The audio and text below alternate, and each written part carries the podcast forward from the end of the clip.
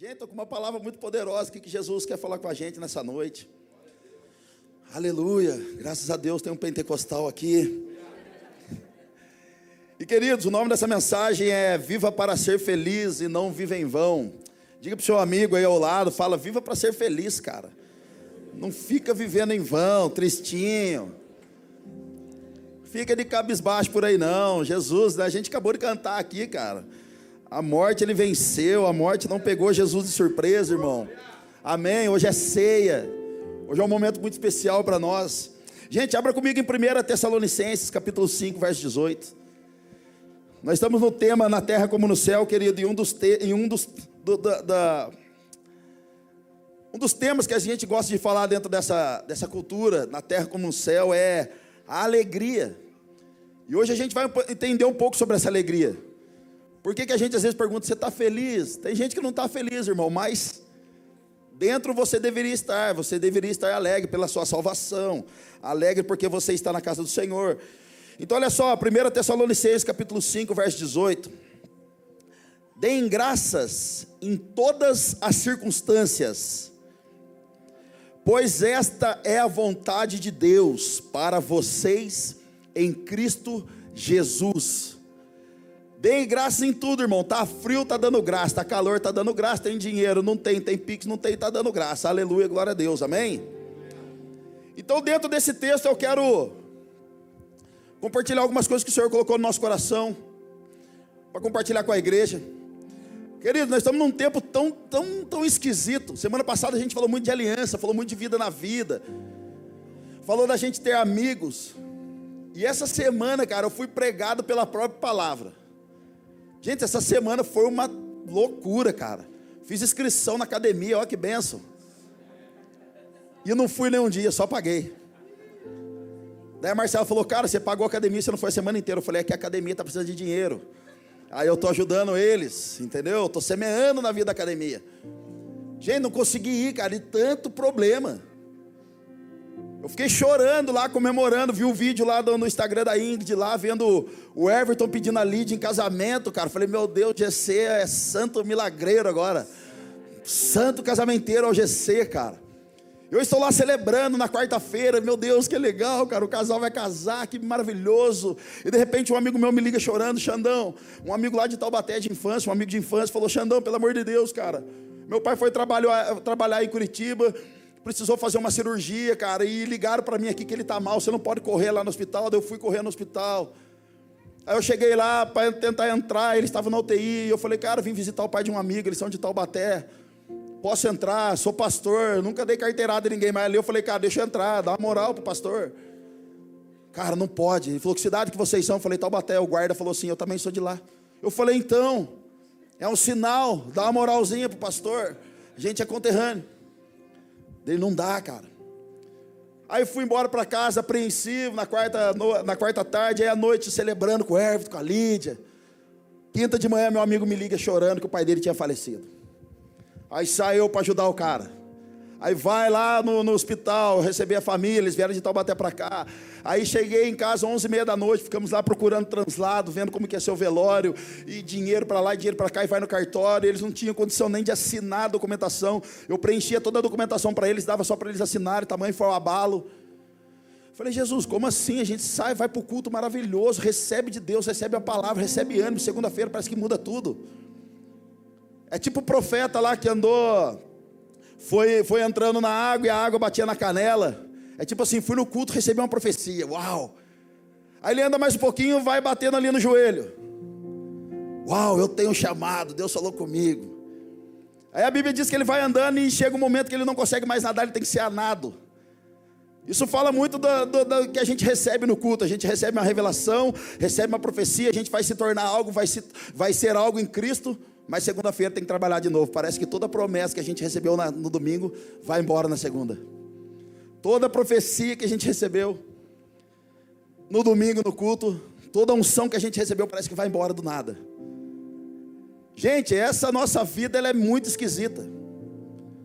Foi uma semana que teve muitos ataques contra famílias, muitos ataques contra casamentos, muitas pessoas com crise de ansiedade, crise de identidade crise dentro de casa. Eu falei, Jesus, e o que, que, que a gente faz, Jesus? E querido, eu aprendo algo. Todas as vezes que. Muitas das vezes, muitas pessoas que vêm nos procurar, que eles estão com alguma dificuldade, às vezes a dificuldade é tão simples, é tão fácil de resolver, que elas não conseguem resolver uma situação simples e fácil, simplesmente porque pararam de orar, simplesmente porque pararam de acreditar, de ler a palavra. Muita gente tem se enfraquecido nesses dias, nesse tempo, por causa da falta de sacerdócio, a falta de intimidade com Deus. E querido, se a gente não ter como prioridade o nosso sacerdócio, a nossa intimidade com Jesus, seremos uma igreja infantil e fraca na fé. Seremos uma igreja que seremos abalados por qualquer coisa. Seremos uma igreja que não conseguiríamos, não vamos conseguir sair de problemas nenhum, porque tudo nos afeta, tudo nos abala. É uma geração que não, não consegue Sofre um bullying na escola, passa mal, irmão. Você não acredita, na minha casa o bullying é o dia inteiro. Porque se a minha filha sofrer bullying na escola, já sofreu primeiro em casa, então já está curada já. É o dia inteiro inventando apelido um para o outro, zoando um outro dentro de casa. Jovens hoje entram no relacionamento, saem do relacionamento. Porque o pai e a mãe não instruem como deve ser, quando ele sai do relacionamento, sai depressivo, quer tirar a vida. Jovens que não conseguem nem amarrar o seu próprio tênis, porque a mãe e o pai deixam fazer tudo. Não, deixa que eu amarro, deixa que eu dou comidinha, deixa que eu faço isso, deixa que eu faço aquilo. O cara não sabe, nunca, não cortou o dedo pirando pipa, nada, e aí sofre uma situação que é tirar a vida, porque não sabe resolver. Querido, a falta de sacerdócio em nossos dias está denunciando a nossa fraqueza espiritual. A falta de relacionamento com Deus está denunciando a nossa fraqueza na fé. Olha só que legal. O apóstolo Paulo um dia chega e fala assim: nos últimos dias virão dias terríveis. E tem gente que acha que é perseguição. Nossa, nós vamos ser perseguidos, meu Deus vai entrar disso. Não, irmão, a gente já está sendo perseguido, você não está percebendo ainda. Acha não, será que a gente vai ser preso? Ainda não, daqui a pouco vai, já tem um, algum sendo preso. Fique tranquilo que vai chegar a nossa hora.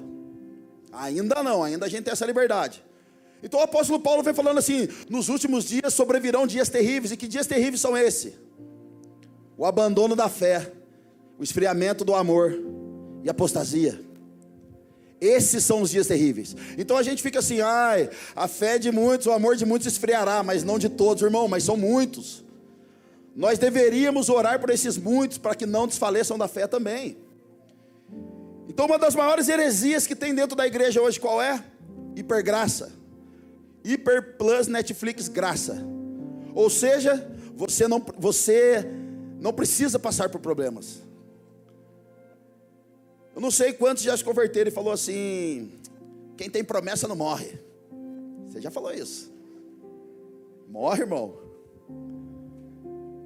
Deus tinha promessa para um monte de rei na Bíblia. Muitos deles morreram antes do tempo. Simplesmente porque saíram debaixo da palavra de Deus que estava sobre eles. Então hoje a maior heresia bíblica chama hipergraça, aonde alisenta o pecador da cruz. Você não precisa fazer nada. Você vive uma vida desgraçada e tudo errado e não enxerga que está errado. Querido, o evangelho que está isentando a gente da cruz não é o evangelho. É uma graça barata. É uma graça sem graça. O divertido no evangelho, irmão, é ter dores de parto por causa de Cristo. O divertido no Evangelho é jogar suas lágrimas e falar: Senhor, se o Senhor não fizer alguma coisa, ninguém vai fazer. Então, querido, deixa eu te dar uma notícia: Jesus não está chamando você para ficar ali no Calvário e nem no átrio vendo a crucificação. Jesus está chamando você para ir para a cruz com Ele. Jesus está chamando você para ser crucificado com Ele. Qual é a nossa glória nesses dias, igreja? A nossa glória é a cruz. A nossa, o nosso sucesso é a cruz. Começou na cruz e precisa acabar nela. O nosso sucesso ministerial é a cruz. O nosso, o nosso sucesso como pai e mãe é a cruz. Então, a condição para mudar de vida, cara, não precisa de arrependimento, é hipergraça. Então, fuja desse evangelho. Fuja desse lugar. O apóstolo Paulo diz em Gálatas capítulo 6, verso 14: Quanto a mim, que eu jamais me glorie, a não ser na cruz de nosso Senhor Jesus Cristo. por meio da qual o mundo foi crucificado para mim, ou seja, o mundo não serve mais. Por isso que você não consegue desviar mais, irmão.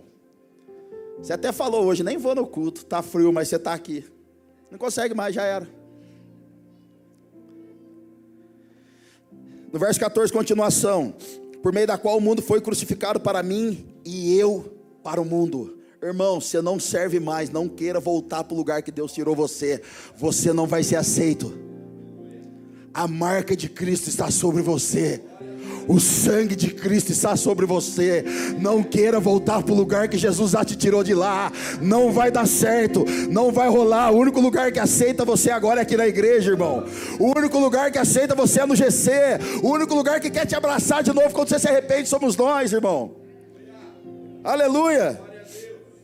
Verso 15: De nada vale ser circuncidado ou não, o que importa é ser uma nova criação. De nada vale estar no domingo pós domingo se não mudar de vida. De nada vale se estar dentro do GC ou não no GC se não muda. De nada vale vir na igreja dizimar, ofertar, mas a velha natureza ainda habita em nós. De nada vale, o que vale é ser uma nova criatura, é o que o apóstolo Paulo está falando. Aleluia. Filipenses capítulo 1, verso 3, abra comigo. Está feliz, irmão? Ah, aleluia, estou feliz também, cara. Estou empolgado, hein, gente? Estou empolgado. Ah, Filipenses capítulo 1, verso 3. Agradeça a meu Deus toda vez que me lembro de vocês. Em todas as minhas orações em favor de vocês, sempre oro com alegria. Por causa da cooperação que vocês têm dado ao Evangelho, desde o primeiro dia até agora Estou convencido de que aquele que começou a boa obra em vocês vai completá-la até o dia de Cristo Jesus. É justo que eu assim me sinta a respeito de todos vocês, uma vez que os tenho em meu coração, pois quer nas correntes que me prendem, quer defendendo e confirmando o evangelho, todos vocês participam comigo da graça de Deus. Deus é minha testemunha de como tenho saudade de todos vocês, com a profunda afeição de Cristo Jesus. Gente, olha que carta maravilhosa. A carta de, Filipe, de Filipenses é uma carta pelo, eh, descrita pelos teólogos como carta da alegria. É a carta daquele cara que chega para pregar e fala: Ô igreja, você está feliz? É aqui que nasceu, você está feliz. A carta de Filipenses é uma carta do apóstolo Paulo, onde ele está preso, encarcerado. Sairia dali somente para sua morte. É uma carta onde ele está preso, escrevendo uma carta para a igreja de Filipe. Talvez uma das últimas cartas escritas pelo apóstolo Paulo, ou se não a última carta. Um homem que está preso para perder sua cabeça, dizendo: Eu estou feliz por vocês, eu me alegro com vocês. Um homem que está saindo dali para sua morte, dizendo: Eu estou com saudade de vocês, eu amo vocês. Um homem que está preso, encarcerado, mandando cartas de alegria, de consolo, cartas para colocar as pessoas de pé novamente, pronto para perder a cabeça por um propósito. Querido, hoje as pessoas estão cheias de querer ser dona de todo mundo, mandar em todo mundo, ser chefe de todo mundo. O que eu vou ganhar com isso se eu estiver na igreja? O que eu vou ganhar no GC? O que eu vou ganhar se eu fizer tal coisa? Pessoas querendo morrer pelo sucesso e não mais querendo morrer pelo propósito que Jesus deu para você, irmão. E o que é propósito? Propósito é tudo aquilo que tira o seu sono. Essa semana eu almoçava com um jovem e ele ele me disse assim, Xandão, eu, eu tenho um sonho de ir para a América e para uma cidade. Eu não sei o meu propósito ainda disso, mas eu tenho uma vontade de fazer algo para minha geração. Eu falei, cara, isso é um propósito. Você quer fazer algo para sua geração, irmão? Ele falou, quero. Eu falei, então começa a servir ela. Começa a abençoar ela, começa a amar ela, começa a dar tudo que você tem para essa geração. Porque o dia que você estiver encarcerado e preso, como o apóstolo Paulo, os discípulos falarão: Nós estamos tomando ânimo na prisão do, de Paulo a Bíblia diz que as pessoas tomavam ânimo na prisão de Paulo e faziam uma obra com maior destemor. Irmão, o dia que você dividir tudo com todo mundo, você não puder mais pregar o Evangelho, alguém vai se animar no seu sofrimento e vai fazer obras maiores do que você. Isso é Evangelho. Aleluia. Eu não sei quantos assistiram aquele filme da Boate Kiss, cara. Meu Deus. Chorei largado, como diz lá em Taubaté. Uma tragédia na boate, onde vários jovens foram curtir uma balada, pegou fogo na balada, matou um monte de jovem. Eu me lembro que eu estava saindo de manhã com a Marcela para ir para o mercado, e aí saiu a notícia, a gente ficou chorando lá com os jovens. E recentemente saiu esse filme na Netflix. E é um filme muito triste, contando como que foi lá. De repente tem uma cena do filme, irmão, que o pai, ele é médico, ele está no hospital, é, é, é, ajudando os jovens que estavam chegando ali. E de repente alguém fala assim: Ô doutor, o seu filho estava na boate. E não estão achando o seu filho. Ele sumiu. Aquele médico olha, talvez a, a, a reação de qualquer pai é largar tudo e procurar o filho. Aquele médico olhou para aquele, aquele enfermeiro, não respondeu nada e continuou fazendo massagem cardíaca no jovem que estava deitado. Sabe o que é isso, querido? Propósito. Propósito é tudo aquilo que faz você perder o sono. Propósito é tudo aquilo que faz você perder uma noite, você fica pensando: o que, que eu posso fazer para fazer algo para aquela pessoa? O que, que eu posso fazer para tirar essa pessoa dessa situação? O que eu posso fazer para tirar a igreja dessa situação? O que eu posso fazer para ajudar a tal pessoa? Então, querido, quando você começa a descobrir o seu propósito, você não tem muita clareza dele, então você começa a andar por fé. Você fala: Jesus está me chamando, eu vou. Você começa a andar por fé, então nesse tempo Jesus vai depositando coisas para você, Jesus vai te ajudando, vai te colocando de pé. Eu me lembro que eu tive muita crise de identidade por anos da minha vida.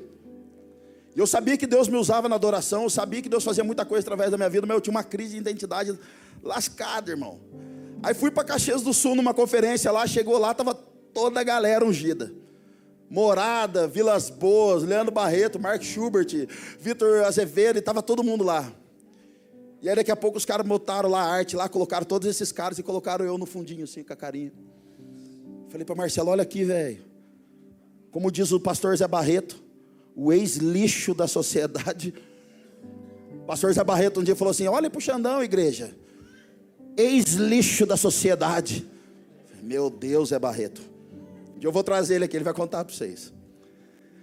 Cara, eu cheguei lá, eu fui só para tocar guitarra para Vilas Boas e daqui a pouco alguém falou: Cara, você vai ministrar? Eu falei: Ah, tudo bem. Já que essa galera não está aqui numa quinta-feira, eu vou fazer aqui, ninguém vai falar nada, porque eu ia ficar tremendo se tivesse todos esses caras abençoados lá. Toquei na quinta-feira, foi uma benção. Sexta-feira eu estava lá posicionado, passando o som da guitarra. De repente alguém chega e fala assim: Ó, oh, Xandão, o culto é sete e meia, e agora é sete e quinze, o Vilas Boas não vai vir, perdeu o voo, então você vai ter que tocar no lugar dele. Eu falei: Misericórdia, não faz isso comigo não. Aí o Leandro subiu e falou: Cara, é você, Deus quer você. Se ele não veio, é você mesmo. Eu falei, mas eu, eu leio, eu não tenho nem música para cantar, nem ensaiei. Aí eu tive uma sacada, irmão. Toquei todas as músicas do Vilas Boas. Ganhei like, fama, seguidor, tudo no nome dele. Agenda aberta, ganhei tudo. Falei, já que ele não estava, vou cantar as músicas dele. eu lembro que eu estava cantando ele estava no fundo assim, ó. Falei, já era, perdeu o Playboy. então eu cheguei, estava lá nessa conferência, Deus falou muito comigo, Deus falou a respeito daquilo que ele ia fazer na minha vida. Eu volto de lá, falei para Marcela, amor, ninguém me segura. Ela falou, por que que aconteceu? Eu falei, eu aceitei Jesus de novo. Ela falou, sério? Eu falei, sério, amor, Deus vai fazer isso na minha vida, isso, isso, e ninguém pode me parar. Ela falou, amém. Eu falei, eu tenho um propósito agora, Deus vai me usar. E eu falava, Deus, como que os caras pregam bonitinho, os caras usam até umas roupas bonitinhas, usam até uns cabelinhos de lado agora. Eu estava eu imitando os caras da época, cabelinho de lado. Eu falei, Deus, esses caras é tudo bonitinho, eles pregam bonito, fala bonito, não tem tatuagem, não fala alto. Eles são bênçãos, Jesus. Como que um dia o Senhor vai poder me usar? Um dia Jesus falou para mim: Quem disse que eu te chamei para usar para as coisas normais? Eu te chamei para usar para as coisas anormais. E a partir de hoje, Xandão, você só vai à igreja tradicional, irmão. O que mais preguei na vida foi em Assembleia de Deus. Até de terno eu ia. Maravilhoso, cara. Chegava lá, os caras, Pai do Senhor, querido. Eu, a paz. a paz. Querido, tem dia que eu e a Marcela, a gente, eu e a Marcela quase não briga, geralmente ela briga sozinha. A gente quase não briga. Ela briga sozinha às vezes, e a verdade não é briga, às vezes é, né, é falta de compreensão, né? Não entende a revelação do outro. Aí tem dia que ela fala assim para mim: está se achando? Está se achando? Eu falo: eu tô. Ah, você é o cara? Eu falei, eu sou. Por que, que você está se achando? Eu falei, porque a graça de Deus não foi em vão para comigo. Querido, deixa eu dizer um negócio para você. Se Jesus depositou um tesouro precioso dentro de você, não permita que as pessoas arranquem de você aquilo que Jesus depositou. Não permita que as pessoas falem contra aquilo que Deus deu para você. Querido, a única pessoa que pode parar o seu ministério é você mesmo. Nem o diabo tem o poder para tocar nele. Então quer dizer que a graça de Deus funcionou na minha vida. A graça de Deus funcionou na vida de alguns de vocês. Então, se nós estamos prosperando, é por causa da graça. Se eu sou pastor, é por causa da graça. Se tem essa igreja é por causa da graça. Se você está prosperando, é a graça. Se o seu casamento é uma benção, é a graça. Se os seus filhos estão sendo tocados, é a graça de Deus. Não deixe as pessoas desmerecer aquilo que Jesus fez na cruz por mim e por você. Se nós estamos nos tornando alguém em Cristo, é porque a graça de Deus não foi em vão para com a gente. Aleluia. Xandão, mas não é subir para a cabeça, não. Não é subir para a cabeça, não é, irmão. Se você não entender a graça, você não vai conseguir sair do lugar, irmão. Querido, tem dias que eu já falei coisas que eu não poderia nem tá, subir aqui para pregar depois. Já pensei coisas que eu não poderia nem subir aqui para pregar depois. Já fiz coisas que eu nem poderia estar aqui pregando para vocês. Mas se a gente não entender que a graça nos reposiciona, se a gente não entender que a graça nos coloca de volta no propósito. Se você não entender que a graça de Deus é poderosa para restituir e restaurar todas as coisas, você não vai conseguir sair do lugar. O Evangelho não é por mérito, é por causa de um homem que morreu por mim e por você, cara. O Evangelho não é porque a gente é bonzinho demais e a gente é legalzinho demais. O Evangelho é porque alguém decidiu morrer por nós, para que a gente tivesse vida e vida em abundância. Aleluia. Uh. Você já teve a sensação que são zero à esquerda, irmão? Alguém? O resto é tudo santo. já teve a sensação que você não serve para nada? Eu já tive, irmão. Mas esse é um sentimento da alma, não é do espírito. Porque quem soprou o espírito dele, você foi Deus, o espírito é eterno, a alma não. É por isso que Deus precisa tocar na minha alma e na sua para curar a nossa alma. Por isso que a gente diz: viva pelo espírito, para que o espírito silencie a nossa alma. Quando a alma vier falar alguma coisa contrária para você, você repreende ela. É igual a música que nós cantamos do José Júnior. Digo, ó minha alma, cante ao seu amado, o tempo de cantar chegou. Então, por vezes, querido, nós temos que entrar no secreto e dizer, alma, fica quieto, eu fui chamado para essa grande obra. Não deixe as pessoas tirar isso de você, irmão. Agora, olha que legal em Filipenses capítulo 1 que a gente leu, diz que a Bíblia tem um recado, e qual é esse recado? Aquele que começou a boa obra, há de nos aperfeiçoar Irmão, só que para a gente ser aperfeiçoado, tem que deixar. Amém?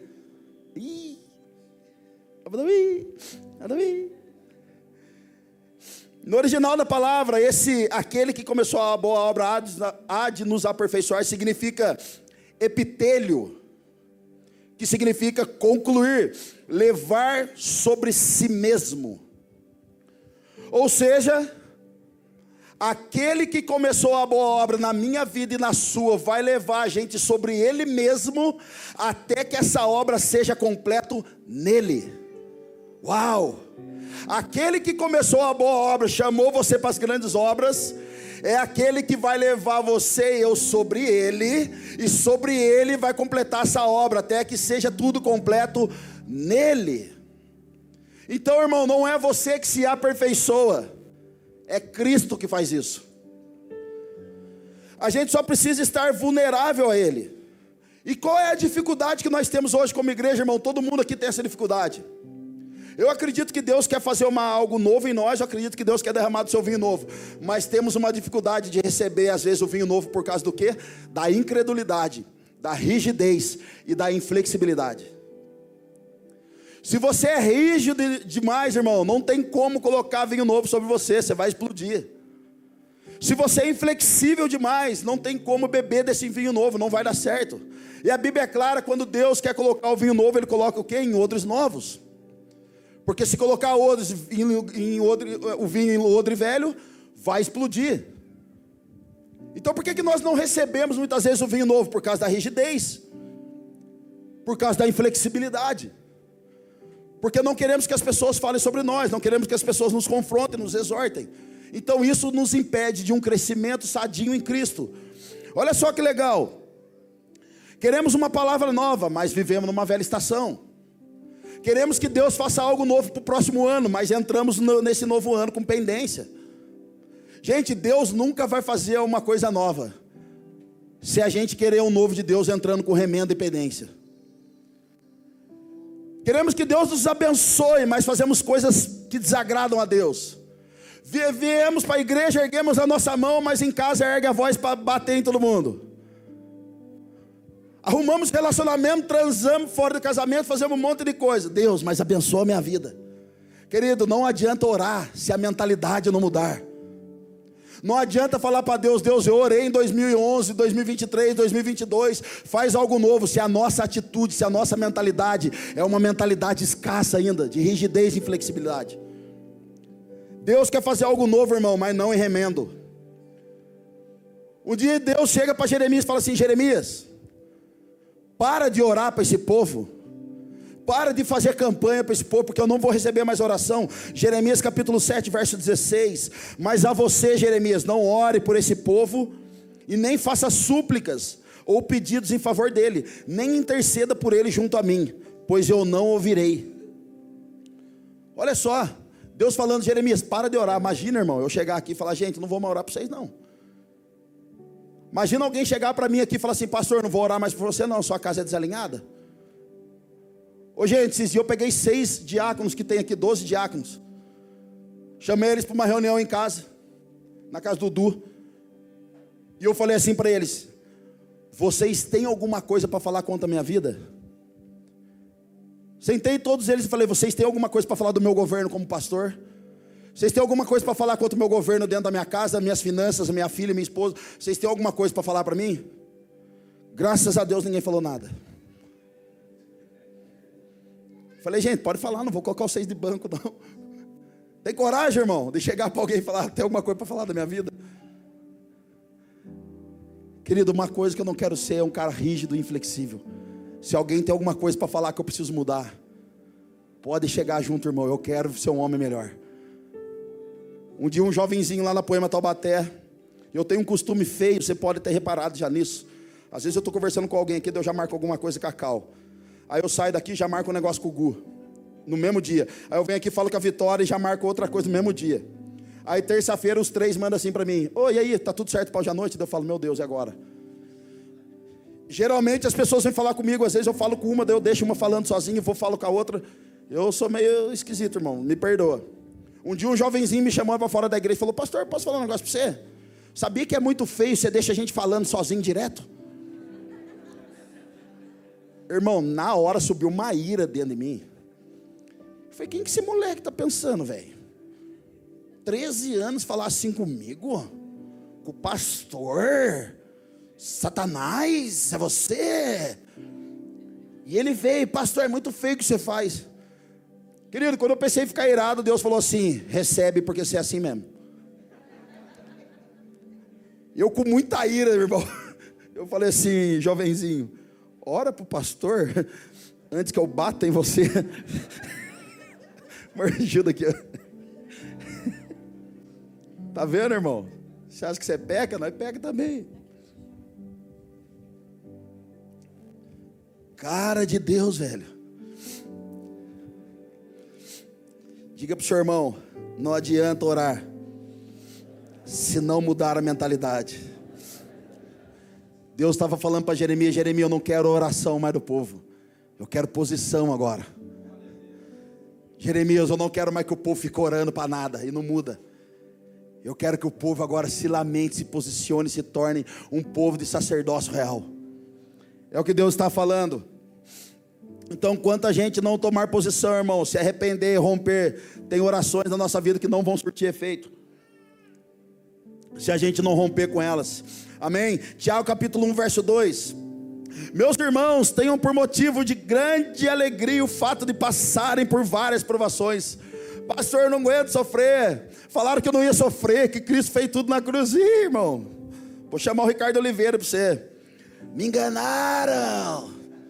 Mentiram. Meus irmãos, tenham por motivo de grande alegria o fato de passarem por várias provações.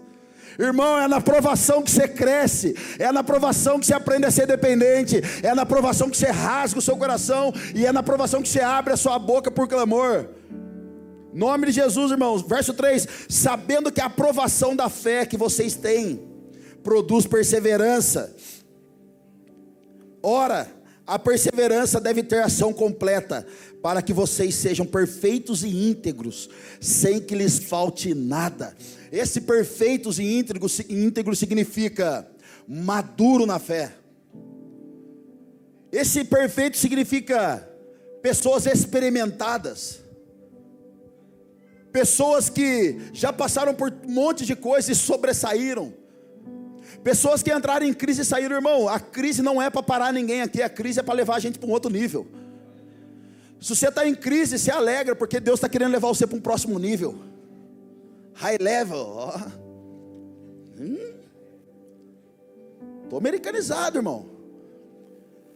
Então a aprovação é, é, é para levar você para esse lugar.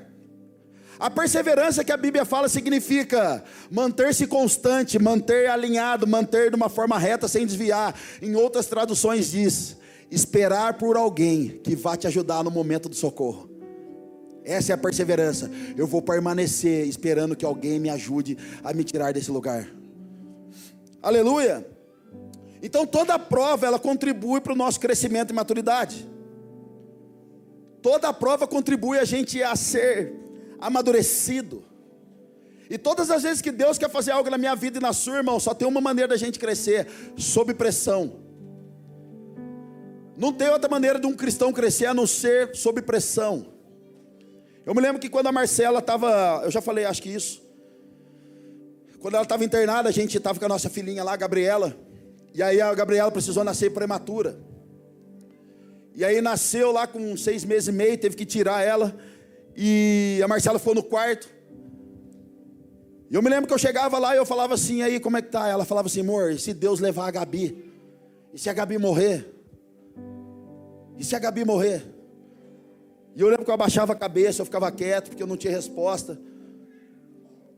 E eu falava, não, vamos crer. Eu ia na maternidade lá, na UTI das criancinhas, Natal, eu colocava a mão sobre os vidros, olhava para as criancinhas, orava, e a minha filha lá. Um dia eu entro no quarto e Marcela, amor, e se a Gabi morrer? E se Deus levar a Gabi? Eu disse para ela, amor, minha fala é como a de Davi. O que poderei eu fazer? Ela não vai poder vir até nós, mas um dia nós iremos até ela. Pastor, como você é frio, não, irmão. É fé. Porque até para você morrer, você precisa ter fé, cara. Você pode morrer sem fé, você não sabe para onde você vai, mas aqueles que estão morrendo salvo tem um lugar garantido no céu. O Rômulo, um amigo meu, cunhado do Lucão e da D, que congrega aqui com a gente, o Rômulo teve Covid, foi para o hospital, quase perdeu a vida. Aí um dia ele fez um, vídeo no Instagram, no Facebook dele, e ele disse assim: Gente, eu quase morri. E se eu tivesse morrido pelo Covid, hoje mesmo eu estaria entrando na estatística de pessoas que morreram com Covid. Mas para o povo é estatística, mas para Deus seria ganho, porque o Senhor não perde os seus. Se eu tivesse ido para o céu, eu estaria morando com Jesus, eu estaria garantido no Senhor, estaria salvo. Eu não sou uma estatística, eu faço parte do plano de Deus. Aleluia. Então isso é maturidade, cara. Maturidade é você se alegrar como casal que vai casar e chorar com aquele que está chorando. Isso é maturidade. Continuando o texto, verso 5. Se porém algum de vocês necessita de sabedoria, peça a Deus, que a todos dá com generosidade e sem reprovações, e, ele, e ela lhe será concedida. Irmão, sabedoria para a gente poder lidar com as situações, para poder sair. E a sabedoria de Deus não está no átrio, não está aqui nesse lugar. A sabedoria de Deus está no santo lugar. A sabedoria de Deus está no quartinho, quando você abre a porta, fica só com Ele pedindo graça e pedindo sabedoria para lidar com problemas. Então tem gente que ao invés de pegar a sabedoria de Deus, vai procurar livro de autoajuda, irmão. Tem um, uma autoajuda do céu. Tem um livro revelado sobre como que funciona o céu chamado Bíblia. Verso 6. Peça, porém, com fé, em nada duvidando, pois o que, pois o que duvida é semelhante à onda do mar, impelida e agitada pelo vento, ou seja, para lá e para cá. Uma hora crê, uma hora não crê, uma hora quer, uma hora não quer. Verso 7: Que uma pessoa dessas não pense que alcançará do Senhor alguma coisa, sendo indecisa e inconstante em todos os seus caminhos. Irmão, ou a gente crê que Deus está fazendo e se submete, ou a gente vai ficar panguando por aí o resto da vida. Ou a gente crê que Deus está no controle de todas as coisas, a gente não crê. Ou a gente começa a se tornar uma voz profética. Sabe como que você torna uma voz profética, irmão? Por meio da experimentação. É quando não tem vida dentro da sua casa, mas você está profetizando. É quando você ora para as esposas dos amigos engravidar, mas a sua não engravida. É quando você vai para o GC que não tem ninguém, você fica profetizando no GC. Um dia vai ter gente sentada aqui. É quando você não tem mais nada, quando você quebra na vida e você diz: O Senhor vai me levantar em algum momento. Voz profética é só para homens quebrados, irmão. Eu me lembro que eu fui numa igreja em Paranaguá e um momento lá eu profetizei sobre as mulheres que queriam engravidar. Irmão, pasmem, quatro mulheres engravidaram. Eu voltei lá depois de seis meses, as mulheres falaram assim para mim, pastor, não faça mais aquilo não. Eu falei, o que, gente?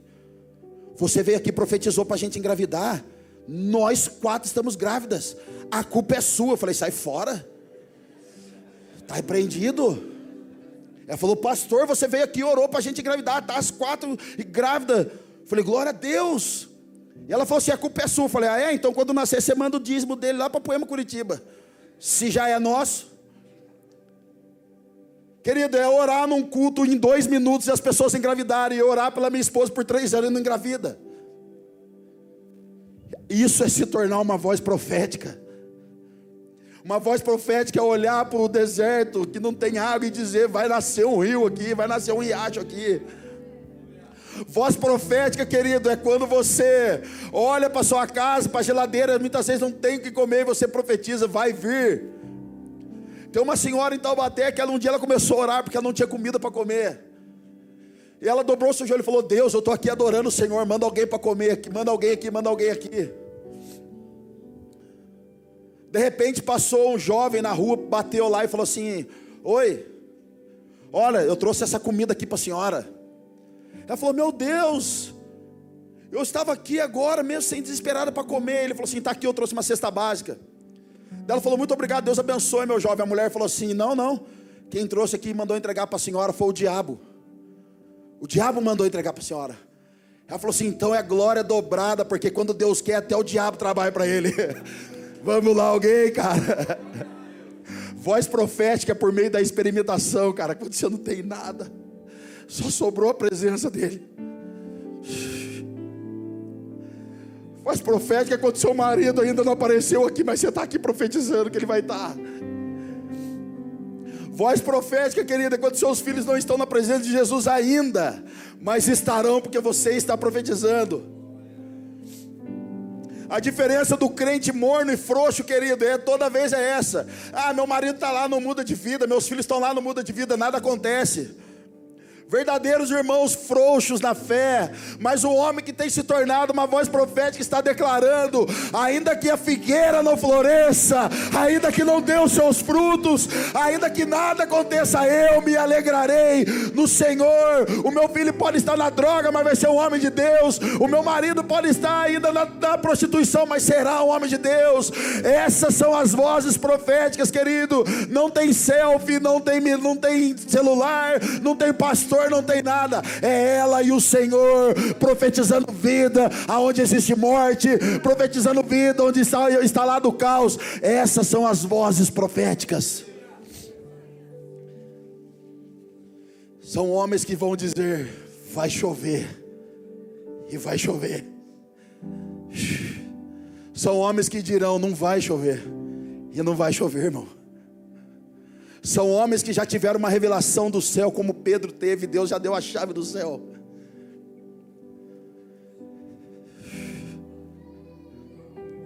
faz chover. Abra as comportas. Chover, faz chover, abra as comportas do céu e faz chover, faz chover.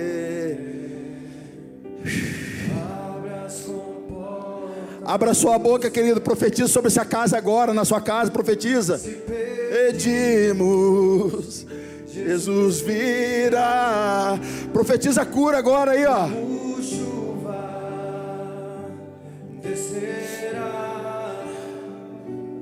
Se pedimos, Jesus virá como chuva, descerá, vai chover. Uh!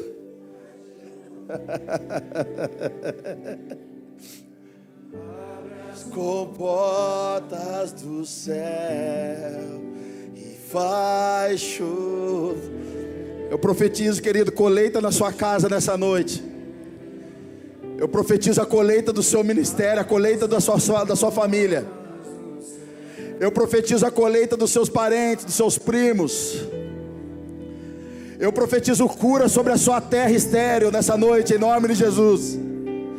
Eu profetizo terra estéreo, volta a produzir, porque a chuva chegou. Querido, não espere muitas vezes a água sair do céu, mas a terra começar a brotar água por si só. Olhar para o céu e ver a chuva cair é fácil, mas agora nós vamos começar a ver a água começar a brotar da terra por si só.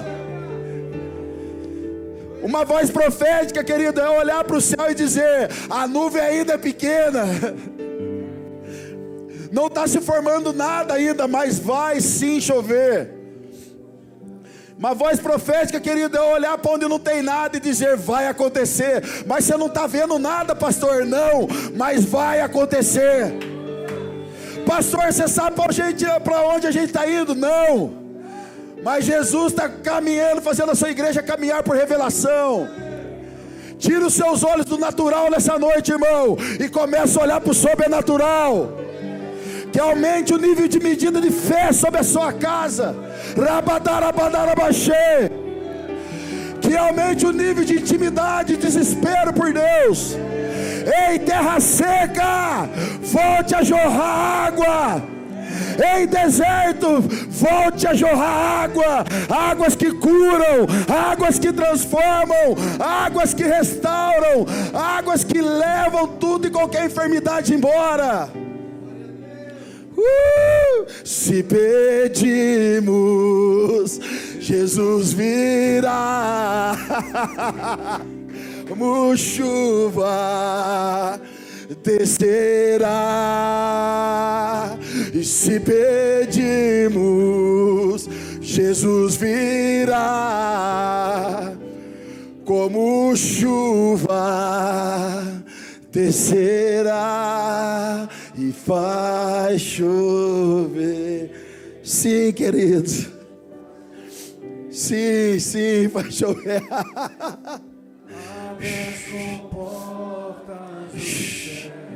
Tem corações aqui nessa noite, irmão, que o seu coração está queimando mais. Seu coração estava parecendo uma terra estéreo, cara. Mas ao cheiro das águas começou a bater mais forte. Deus vai começar a surpreender alguns de nós nesses dias. Se preparem. Se preparem que Jesus vai surpreender alguns de nós. Uh.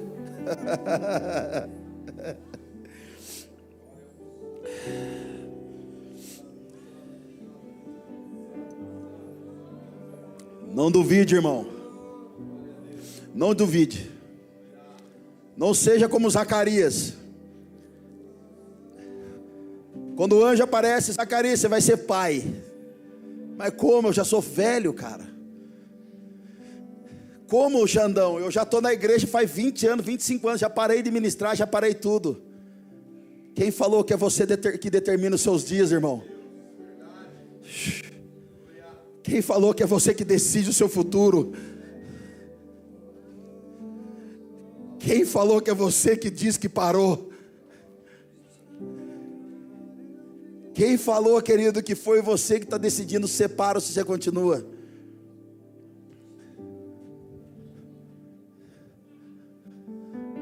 O Senhor tem uma porção para alguns de nós aqui hoje, cara. É nesse sofrimento que você está, irmão, que vai garantir o seu reinado. Davi precisou ser perseguido pelos irmãos, perseguido por um rei, perseguido por uma nação. Precisou matar um gigante para saber como que cuida de vidas de pessoas. Não fuja do processo, irmão, ele vai garantir o seu reinado nesses dias. Não fuja do processo, ele vai garantir você nesses dias. Não seja como Zacarias. Como assim eu vou ser pai? Eu não tenho idade. O anjo falou: então fica quieto, não quero seu palpite mais. Zacarias era um sacerdote, querido, que servia dentro do templo do Senhor, acendendo incenso, orando 24 horas lá, chapado, foguinho de Deus, estava em todos os cultos, todos os GCs. Mas o dia que Deus falou que ia fazer um milagre na vida dele, ele duvidou, ficou sem voz. Isso fala de uma liderança que perdeu a voz pela incredulidade. Líderes que só funcionam, mas não conseguem queimar mais. Eles são como uma televisão que queima. Sabe quando queima uma televisão? Sobe aquele foguinho assim, ó. Queimou. E aquele cheiro ruim.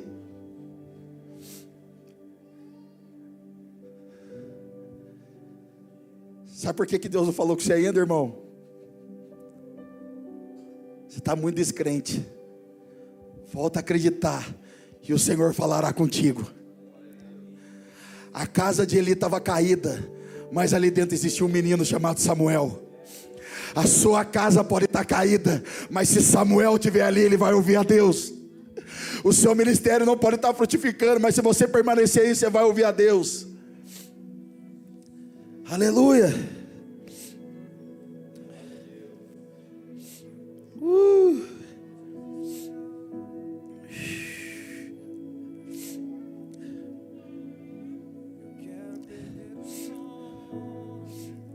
Querida, a Bíblia fala de uma história do viticultor. Eu me lembro quando e a Marcela perdemos a nossa sogra, a minha sogra. A gente ficou 24 horas varado porque a gente chegou da rua de madrugada Tipo, três, quatro da manhã, de repente já ligaram pra gente que a minha sogra tinha falecido. Aí saímos, aquela correria e tal, enterramos ela e tinha Santa Ceia no dia. Daí a gente olhou para a cara do outro assim. Cara, a gente tá muito cansado, né? Ela falou, tá, foi muito difícil. Nós dois chorando muito, quebrantado. E era Santa Ceia. Eu falei, amor, vamos para a igreja. Falei, ah, vamos, vamos ceiar. Me lembro que a gente chegou no culto lá, 24 horas acordado, varado, cansado, chorando ceiamos. Algumas pessoas falaram: como assim vocês vão para a igreja? Como assim que vocês vão fazer lá? E a gente, a gente vai adorar o nosso Deus. A gente vai adorar Jesus por tudo que Ele está fazendo, ser grato em todos os momentos. Davi, quando perde seu filho, está lá, o seu filho está vivo, Davi está jejuando, orando, clamando, deitado com a cara no pó. Quando ele sabe que o filho dele morre, ele se levanta, toma um banho, se perfume, senta, se perfume, pede para comer, assiste uma Netflix, vai lá, deita com a sua esposa. Eles têm relação naquele dia e a Bíblia diz que ela engravida de um menino chamado Salomão. E aí levanta os mordomos, os meninos que andavam com Davi, falou: o rei ficou louco, estava chorando, estava assim, agora se levanta, se arruma, pede para comer. E, e como assim?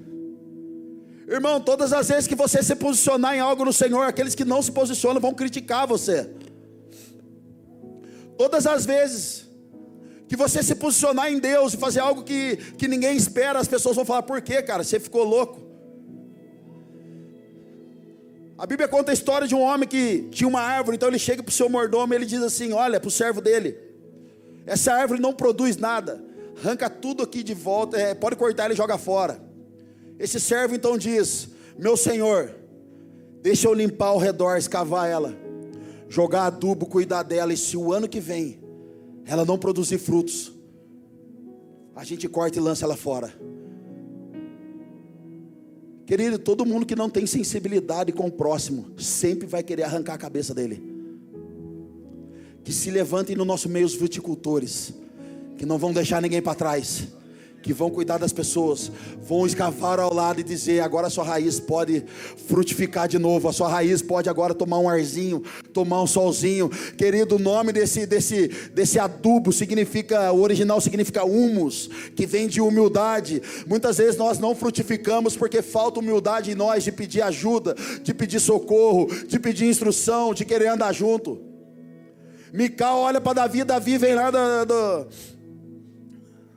Davi veio lá de Santa Catarina, sunga pacotinho, bonitão, louvando a Deus, chegando à praia, a presença de Deus junto com os caras. De repente sai uma jovem Mical, fala: Ô rei, está querendo aparecer? A Bíblia diz que aquela mulher fica estéril. Ficamos julgando a vida das pessoas com Deus. Irmão, todas as vezes que ele para de olhar para nós, começa a olhar para o outro, a gente acha que a gente se santifica falando o pecado do outro, acha que Deus santifica o nosso pecado falando o pecado do outro. Em nome de Jesus, não fale das pessoas que estão passando por algum vale, cara. Falta humus. O apóstolo Paulo disse: Eu trato tudo como esterco. Sabe o que é isso? Humus, humildade.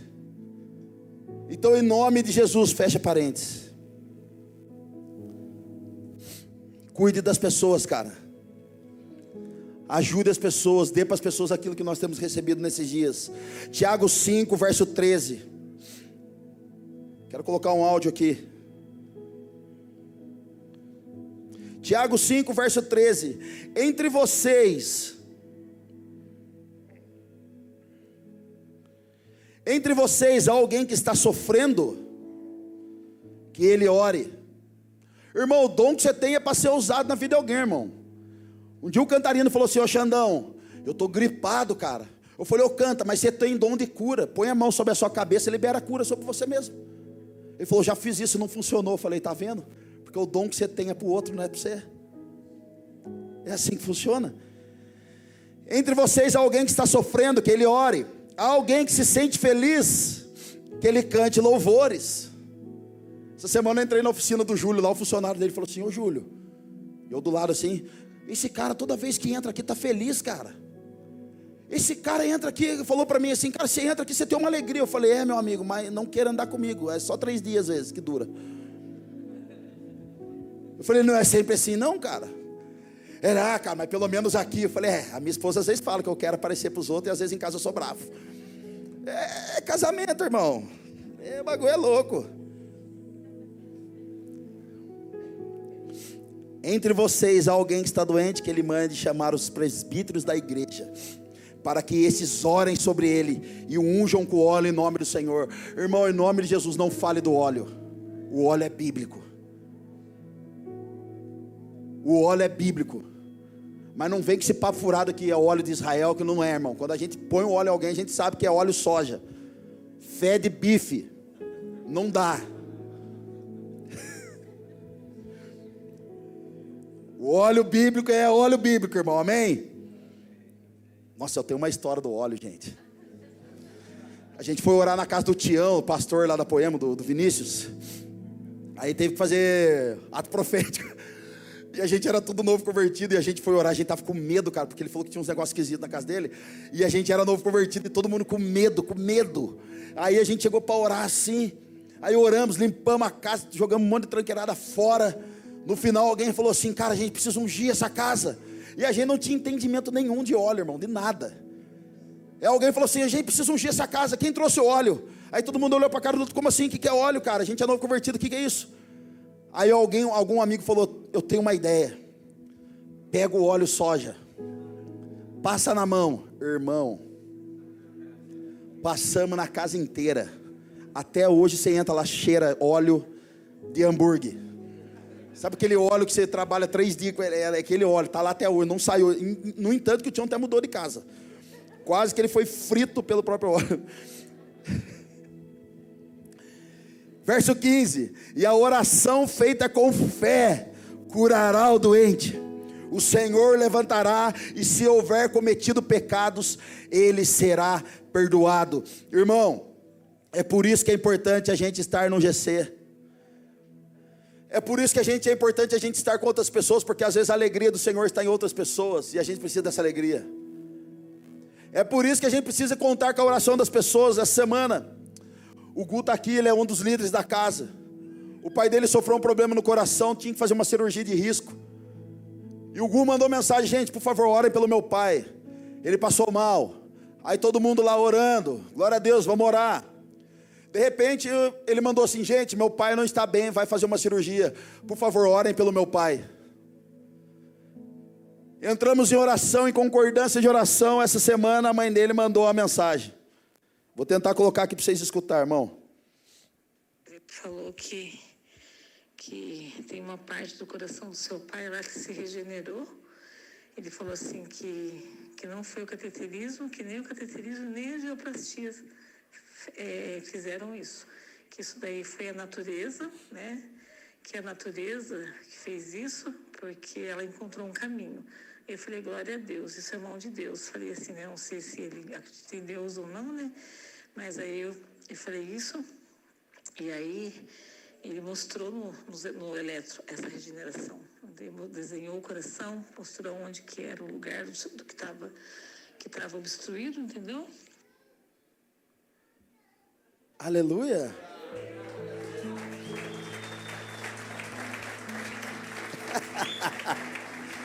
uh! Cara, o médico foi fazer a cirurgia e falou, mas foi regenerada a veia. Vamos fazer o eletro, ele fez eletro, falou, foi aqui, fez raio-x. Fez o exame, fez eletro, fez raio-x, vamos ver, vamos ver se isso aconteceu mesmo. Mas o coração está regenerado, a veia do coração está regenerada ao médico. Mas isso é a natureza, achou o caminho dela. Um dia o apóstolo Paulo entra em Atenas e ele começa a ver um monte de, de, de santo, um monte de coisa. E ele fala assim: Vejo que vocês são um povo religioso, mas o que me chamou a atenção foi essa placa ao Deus desconhecido. É sobre esse Deus que eu vou pregar: o Deus que fez o céu e a terra, o Deus que criou todas as coisas, e Ele é poderoso em todas as coisas. Querido, existe um nome sobre todo nome que pode mudar a sua vida hoje e a minha, chamado Cristo Jesus. Se Deus é poderoso para restituir a veia de um coração, o que, que você acha que Ele não pode fazer por você, meu querido? Irmão, em nome de Jesus, que a partir de hoje a gente possa levantar clamores pelas nossas famílias, que a partir de hoje a gente possa levantar clamores pelos nossos filhos, que possamos levantar clamores pelas famílias aqui representadas pela nossa igreja. O diabo não brinca de ser diabo e nós às vezes brincamos de ser crente. A Bíblia diz que o, o, satan, que o, que o diabo está ao derredor, bradando como leão, a fim de nos devorar. Ou seja, qualquer vacilo, ele está preparado para nos engolir. Em nome de Jesus, eu clamo nessa noite para que a gente erga torres de oração e adoração em nossa casa. Nós precisamos esses dias de oração, meu irmão.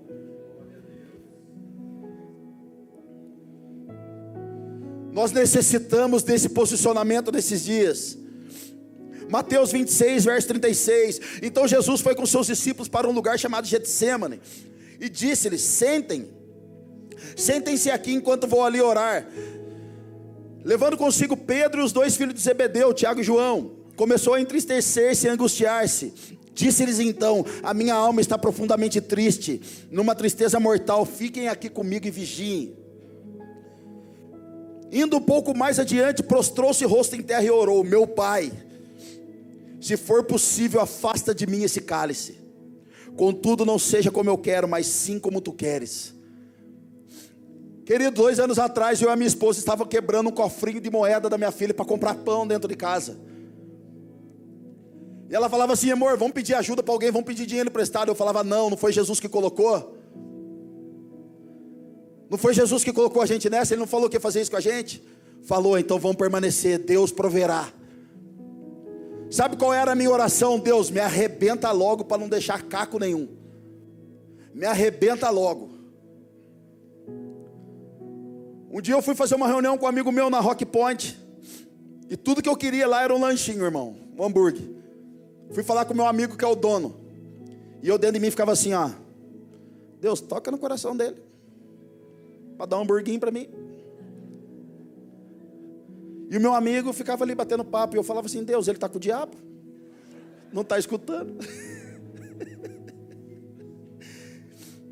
e eu ali batendo papo, aquele cheirinho. Ele sabe aquele desenho do pica-pau, irmão? Quando vê o cheirinho ele vai assim, ó. Eu estava quase indo assim, ó.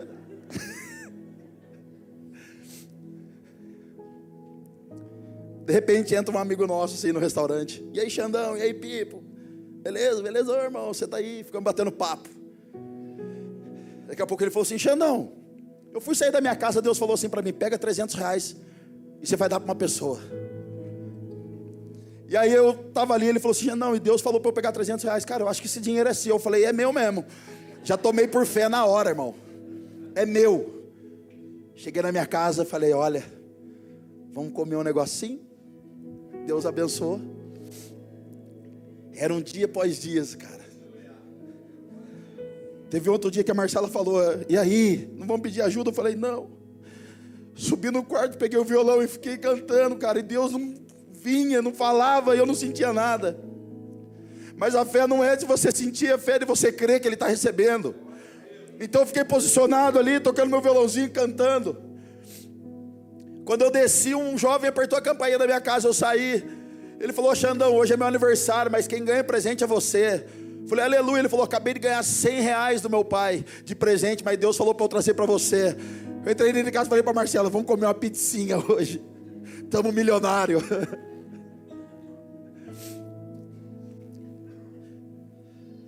Cara, um dia eu quero pregar aqui sobre a cultura do cálice. É beber do cálice aquilo que só você tem que beber, não é mais ninguém. É a proposta de Jesus para você e é para você, não é mais ninguém. Um dia eu prego sobre isso. Verso 40: Então voltou aos seus discípulos e encontrou dormindo. Vocês não puderam vigiar comigo nem por uma hora, perguntou ele a Pedro. Vigiem, ora, para, orem para que não caiam em tentação. O espírito está pronto, mas a carne é fraca. Olha só, gente. Jesus angustiado, vou morrer, vou me prender, vou ser sacaneado, vou me machucar. Tamanha era a angústia de Jesus. Seus amigos dormindo não ficaram com ele. Então a segunda vez Jesus vem e fala: Olha, orem e vigiem para que vocês não caiam em tentação. Querido, esse não cai em tentação nessa parte aqui não está dizendo sobre pecado, sobre se render ao pecado, mas está dizendo não cair em tentação é não fujam daquilo que Deus está para fazer daqui a uns momentos, daqui a alguns minutos. A gente faz campanha para sair do problema, faz campanha para sair da crise, faz campanha para Deus dar uma reviravolta na nossa tristeza, mas a campanha de Jesus no monte foi: não caia em tentação, ou seja, não desistam. Fiquem preparados, pois o que há de acontecer, meu Pai já estabeleceu no céu. Não desanimem no processo, não desanimem na caminhada. Fiquem posicionados, não caia em tentação de querer fugir, irmão. A campanha de Jesus é diferente da nossa, cara. Mateus 26, 53, continuando o texto. Olha só, Jesus, você acha que eu não posso pedir ao meu Pai e Ele não colocaria imediatamente à minha disposição mais de 12 legiões de anjos? Como então se cumpririam as Escrituras que, diz, que dizem que as coisas deveriam acontecer desta forma? Jesus, sendo Deus, poderia falar assim: Eu vou pedir livramento e Deus vai me honrar, não vou ser preso. Um dia Jesus está na cruz e alguém grita para ele: Você não é o Cristo, desce daí, salva a si mesmo e salva a gente também. Jesus não respondeu. Era muito fácil, irmão, Jesus, irmão. É só ele falar, Deus, manda uns anjos aqui, manda só uns dois, só já tá bom, já arrebenta com essa piazada aqui, que eles não vão pôr a mão em mim nada. Mas a campanha de Jesus na hora do, do, do, do, do chicote estralar, quando perguntaram, e aí Jesus, quem que é Jesus aqui? Ele poderia falar, sei de nada, estou invisível, estou invisível, sei de nada. Quem é Jesus? Sou eu. E os homens caem. Quem é Jesus? Sou eu. E eles caem de novo.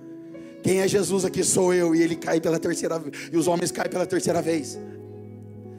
Querido, pedir para Deus avivar a obra não é depois que ela está concluída, é no meio dela. Vamos lá, alguém. Quando Abacuque declarou: Senhor, aviva a tua obra nos dias de hoje, conhecemos os seus feitos, mas cumpre agora em nosso meio as promessas que o Senhor já fez. Ou seja, Deus, nós estamos numa situação de calamidade, nós estamos numa situação de perseguição, nós estamos escassos, está tudo zoado, não tem nada, Jesus. Então, Deus, em nome de Jesus, aviva a tua obra agora, para que a gente não fuja desse processo. Alguns missionários, não lembro que país aí, um dia mandaram carta para os missionários: Olha, missionários, nós estamos orando por vocês, para que o Senhor livre vocês da morte. Esses missionários escreveram a carta de volta. Não orem para que o Senhor nos livre da morte, orem para que o Senhor traga um avivamento nesse lugar. Lucas capítulo 19. Jesus está entrando no jumentinho em Jerusalém e o povo começa a cantar Osana, aleluia, deixa queimar, deixa queimar. E o povo começa a cantar e fazer festa. De repente vem os, os, os discípulos religiosos, com vinho velho, mentalidade rígida presos em sistemas babilônicos, e começa a falar: Jesus, repreende os caras, fala para eles parar. Jesus olha e fala: se eles não fizerem as pedras clamarão. Tem um homem chamado Gregório McNutt que já está no Senhor.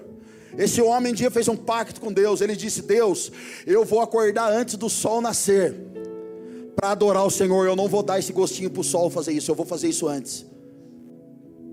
Por anos e anos esse homem levantou antes do sol nascer para glorificar a Deus. O dia que ele levantou tarde, a filha dele falou: Mãe, o pai não levantou ainda. A esposa disse: Então vai lá porque ele está morto. Então a sua filha entra no quarto e Gregório Maquinante está morto. Irmão, deixa eu dar um recado para você, cara. Não dá para as pedras fazer aquilo que Jesus mandou você fazer. Não dá para as pedras, não dá o gostinho para as pedras clamar e adorar Jesus, porque Ele levantou você e eu para fazermos isso. Não dá o gostinho para o irmão que está do seu lado fazer o que Deus delegou para você e eu fazermos, irmão. As pedras não clamarão. Em mim não. Na minha vida as pedras não vai clamar, cara. Como diz meu pastor Leandro, porque se tiver que morrer, nós vamos morrer atirando, irmão. Nós vamos perder a cabeça por causa de Cristo. Mas eles não podem nos calar. O sistema não pode nos calar, a política, a religião não pode nos calar. Ninguém consegue dominar um cara que foi nascido de novo. Ninguém segura um cara apaixonado e faminto por Jesus. Ele não tem mais nada a perder, querido. Ele já perdeu a sua vida para Cristo. Então, se alguém aqui quer ter vida abundante, querido, começa a perder a sua vida e começa a ter a vida de Cristo. A nossa vida, querido, é uma loucura. Eu amo a vida que eu tenho, cara. Eu amo a vida que eu tenho. Diga para o seu irmão: a melhor mensagem não é a que você prega. É aquela que você se torna. João 17, 20. Minha oração não é apenas por eles, rogo também por aqueles que crerão em mim, por meio da mensagem deles. A melhor mensagem que eu carrego, irmão, não é essa que eu estou pregando aqui no esboço.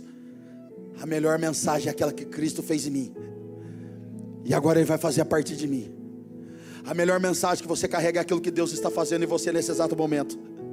Ela é a mensagem mais poderosa que você tem. Precisamos nos tornar uma mensagem. Um dia eu chego para um cego de, um cego de nascença e falo assim: cego, quem te curou? Cego não, ex-cego. Quem te curou? Ele diz: foi um homem chamado Jesus. E de repente ele vem de novo: quem te curou? Foi um homem chamado Jesus. Terceira vez, quem te curou? Foi um homem chamado Jesus. Chama a família, vem a família para fazer um podcast. O ex-cego de nascença agora está no podcast. Começa a interrogá-lo. E depois alguém pergunta de novo: quem fez isso com você? Ele falou: um homem chamado Jesus. Mas qual é a mensagem que você carrega? Eu era cego e agora eu vejo. Eu era o sem vergonha de um bandido, agora não sou mais.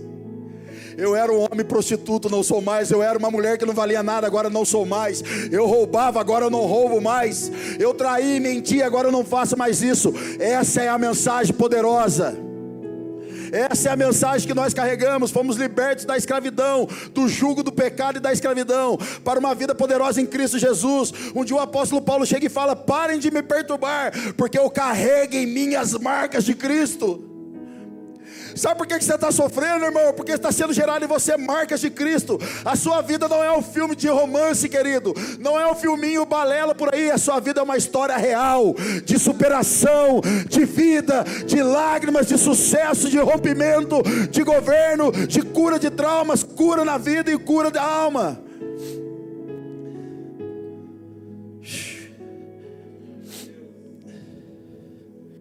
Eu quero encerrar.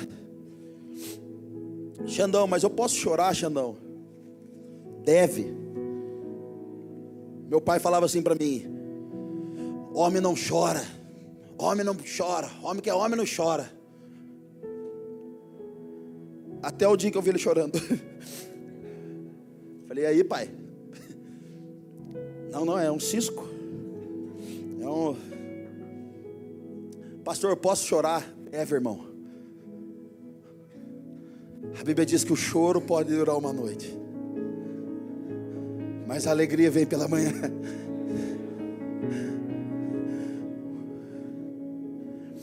Davi um dia voltou para sua cidade após a guerra, e a Bíblia diz que foram saqueados toda a cidade, as mulheres, os animais e as crianças que lá haviam. E a Bíblia diz que todos Davi e os seus soldados choraram até perderem as suas forças choraram até perderem as suas forças. Eu não sei se você já teve essa experiência de chorar até perder a força, mas eu já tive uma vez. A Marcela já teve. Alguns amigos já tiveram. E Davi chorou e eles gritavam até perder as suas forças, mas a Bíblia diz que Davi foi se refugiar no Senhor. E ali as suas forças foram renovadas. João 11, verso 35 diz: Jesus chorou Querido, existem irmãos como, como Lázaro. Deus já ressuscitou eles, mas ainda estão com faixa de pessoas mortas. O que Jesus quer fazer nessa noite é arrancar as faixas de você para que você viva novamente. Tem faixas no seu coração que está impedindo você de ver o novo de Deus. Tem faixa no seu coração que está impedindo você de, de ver o que Deus está querendo fazer. Tem pessoas vivas, mas andando como mortas. E é por isso que a gente vai ceiar hoje, porque a ceia, querido, não está isentando ninguém de problema, mas ela está falando: façam isso em memória de mim, ou seja, lembrem, se lembrem, que eu voltarei, resgatarei vocês, e vocês vão para o lugar que não vai ter mais choro, não terá mais doença, não terá treta de casamento, aleluia, aleluia.